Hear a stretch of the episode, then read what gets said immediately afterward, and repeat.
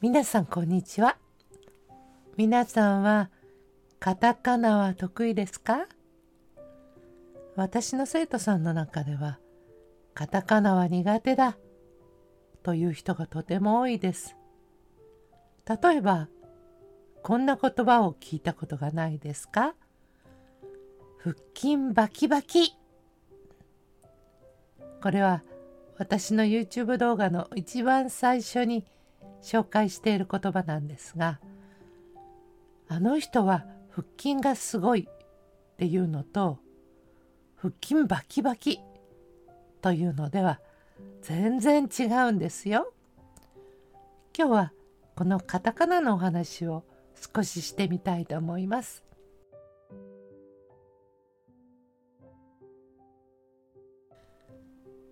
日本語にはひらがなと漢字のほかに皆さんがとても難しいと感じているカタカナがあります。よく勉強している生徒さんは言います。先生、カタカナって外国から来た言葉なんでしょ？もともと日本になかったものが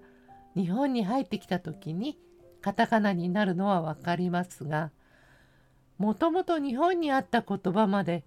カタカナで書くのはどうしてなんですか？本当ですね。日本に来たことのある生徒さんはわかると思いますが日本の街はテレビはラジオは雑誌はカタカナであふれています。えしばらく前にマクドナルドで裏ダブルチーズバーガーマックの裏メニューという黒い包み紙の、えー、何か不思議なチーズバーガーが出ました。もうみんな飛びついて買いましたね。そしてこれは日本限定というマークがついていて、えー、エビフィレオに至っては裏エビフィレオという文字を裏返しにしてでそれでおしゃれな感じで売り出したのでこれは大変人気がありました。また私が大好きな回転寿司のはま寿司などもメニューやサーモンやドリンクデザートアルコール実に多くのカタカナが使われています。日本語の中にカタカナが多い理由は特に商品名などはカタカナにした方が人の注目を集めやすいという特徴があります。日本人の中でカタカナはちょっとかっこいいとか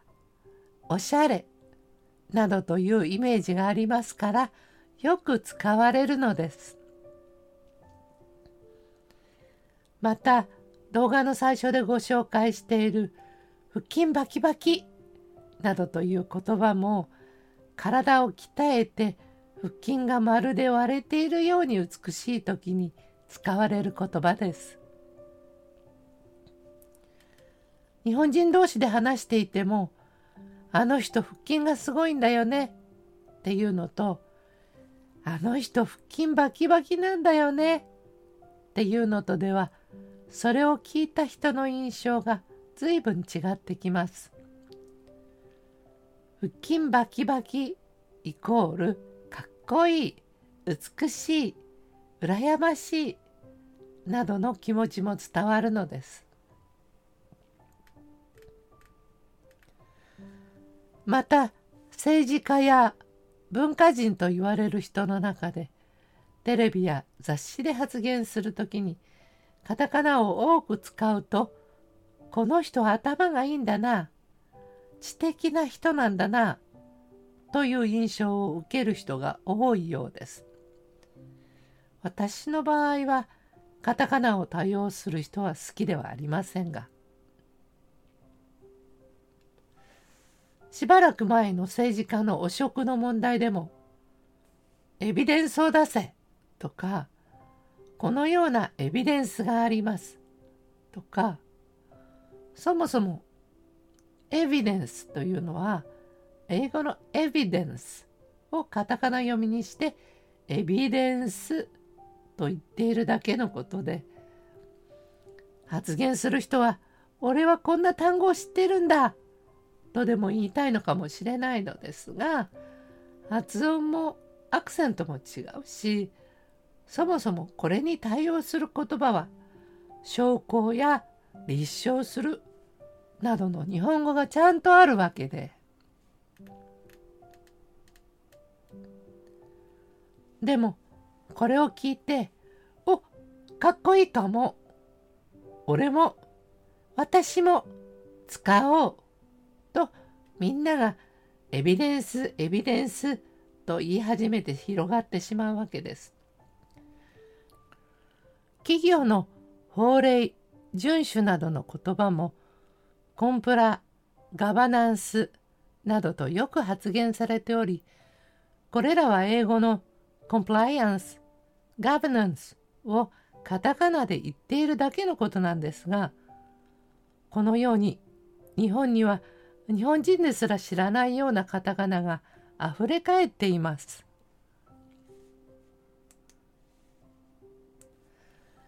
そこで今回 JLPD の試験にも役立ち日常生活でもよく使うカタカナを300語集めてフラッシュカードを作りました。フラッシュカードって暗記カードのことですね。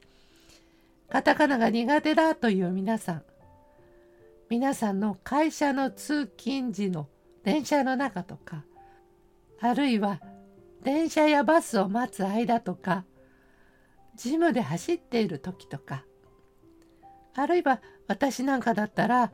茶碗を洗っていたり洗濯をしていたり家事をする時間は本当にもったいないと思います。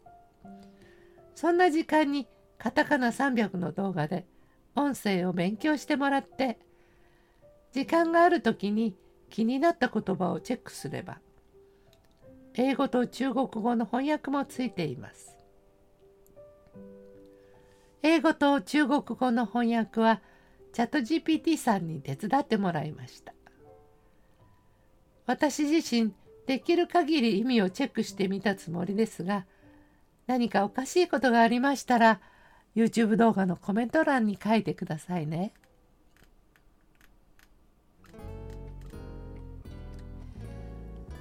そしてホームページではリンクを貼ってありますのでそこでは、えー、このカタカナの300のリストがダウンロードできるようになっていますので